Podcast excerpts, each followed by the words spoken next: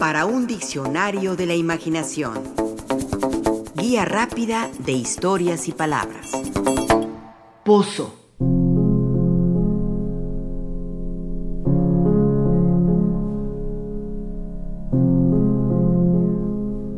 El mar no es más que un pozo de agua amarga, a pesar de los versos de los hombres. Afirma en un poema la gran poeta uruguaya Idea Vilariño. Octavio Paz, por su parte, al mirar a su pasado en claro, con el ojo desmemoriado de quien visita la casa que habitó de niño, escribe sobre uno de sus rincones. El pozo donde cuento lo que tardo en caer desde el principio, el pozo de la cuenta de mi cuento, por donde sube el agua y baja mi sombra. Pozo ha sido definido como un hoyo profundo que se hace en tierra, especialmente para sacar agua procedente de manantiales subterráneos. También se llama pozo a una obra, generalmente de piedra o ladrillo y forma circular, que se levanta alrededor de un pozo para protegerlo y evitar accidentes. Suele incorporar una polea con un recipiente para sacar agua del fondo. Hay pozos de agua, pozos petroleros y pozos sin fondo. Este es un hoyo tan profundo que no se le ve el fin.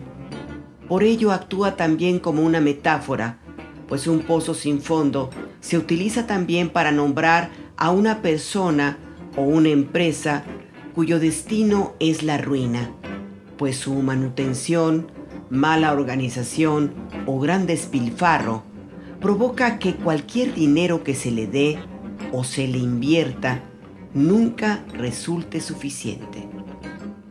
Por eso decimos del gozo al pozo, para indicar cómo algo que parecía bollante nos puede conducir con rapidez y sin aviso a la ruina. En otras latitudes, en los juegos de naipes, por ejemplo el póker, y variantes como el Texas Hold'em, pozo es el nombre que se le da al dinero o la apuesta que está en disputa por parte de los jugadores que quieren ganarlo con un trío de haces o una corrida.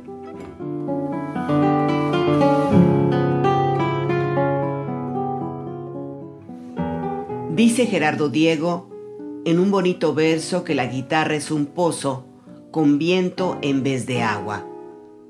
Bonita imagen pero centrémonos en la realidad del término. La palabra pozo, leemos en un diccionario etimológico, viene del latín puteus, pozo, perforación vertical en la tierra, que a veces nos aparece en forma neutra como puteum. Se trata de un vocablo latino muy antiguo del que se considera un origen etrusco.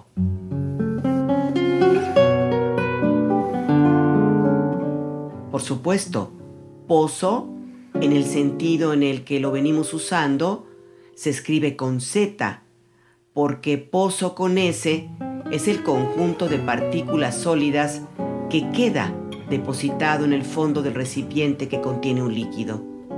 Por ejemplo, cuando terminamos un café, en el fondo queda el pozo o los restos casi secos del mismo es el sedimento de un líquido contenido en un recipiente. Puede ser el remanente de una copa de vino o también puede referirse a los restos de algo, por ejemplo, una memoria antigua.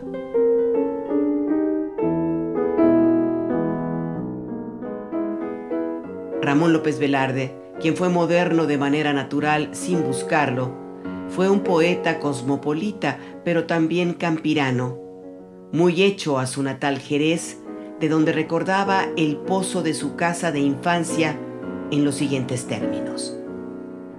El viejo pozo de mi vieja casa, sobre cuyo brocal mi infancia tantas veces se clavaba de codos buscando el vaticinio de la tortuga, o bien el iris de los peces, es un compendio de ilusión y de históricas pequeñeces.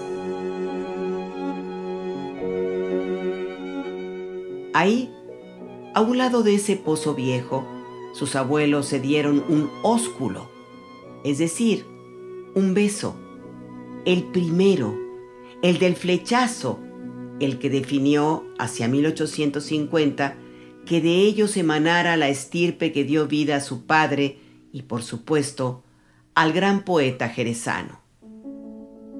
Es un viejo pozo lleno de historias. Por ejemplo, cuando una tía tiró a sus profundidades unas talegas de plata para que no cayeran en manos de la rapiña de quienes enarbolaban causas sociales.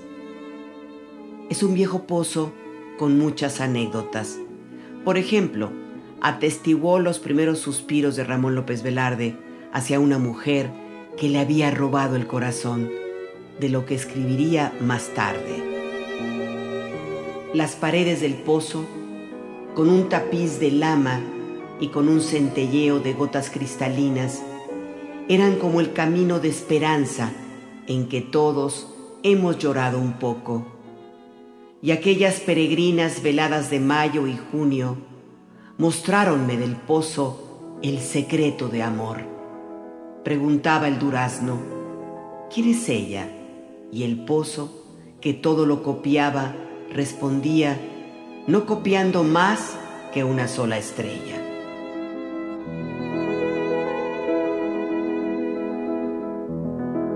Era un viejo pozo, el de Ramón López Velarde que le dio lecciones de fortaleza, de alta discreción y de plenitud.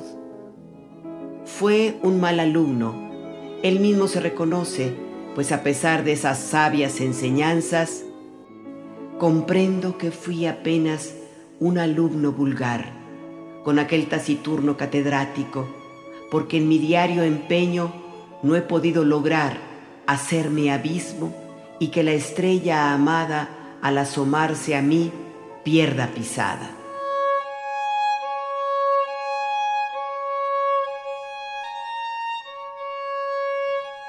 En un breve pero contundente cuento de título El Pozo, de la autoría de Luis Mateo Díez, leemos la siguiente historia.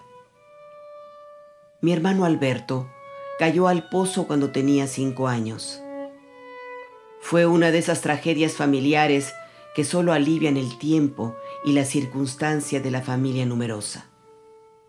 Veinte años después, mi hermano Eloy sacaba agua un día de aquel pozo al que nadie jamás había vuelto a asomarse.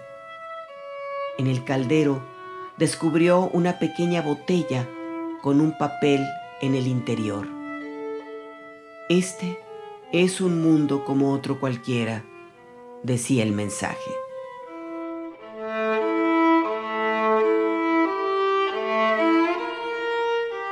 Los pozos nos ofrecen su agua, sus recuerdos, pero también sus peligros, porque son lugares de abismo.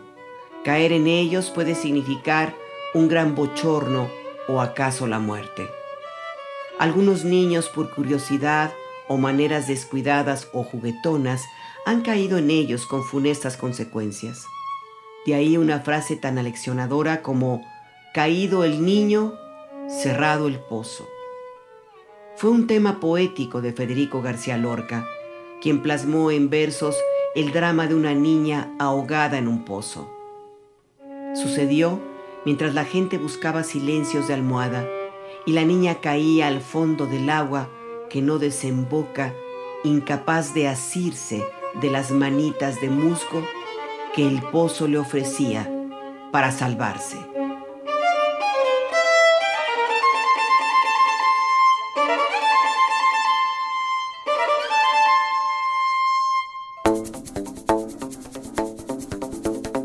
Participamos en este programa Juan Ramírez, Rafael Méndez, María Eugenia Pulido, Mauricio Carrera y Pilar Muñoz.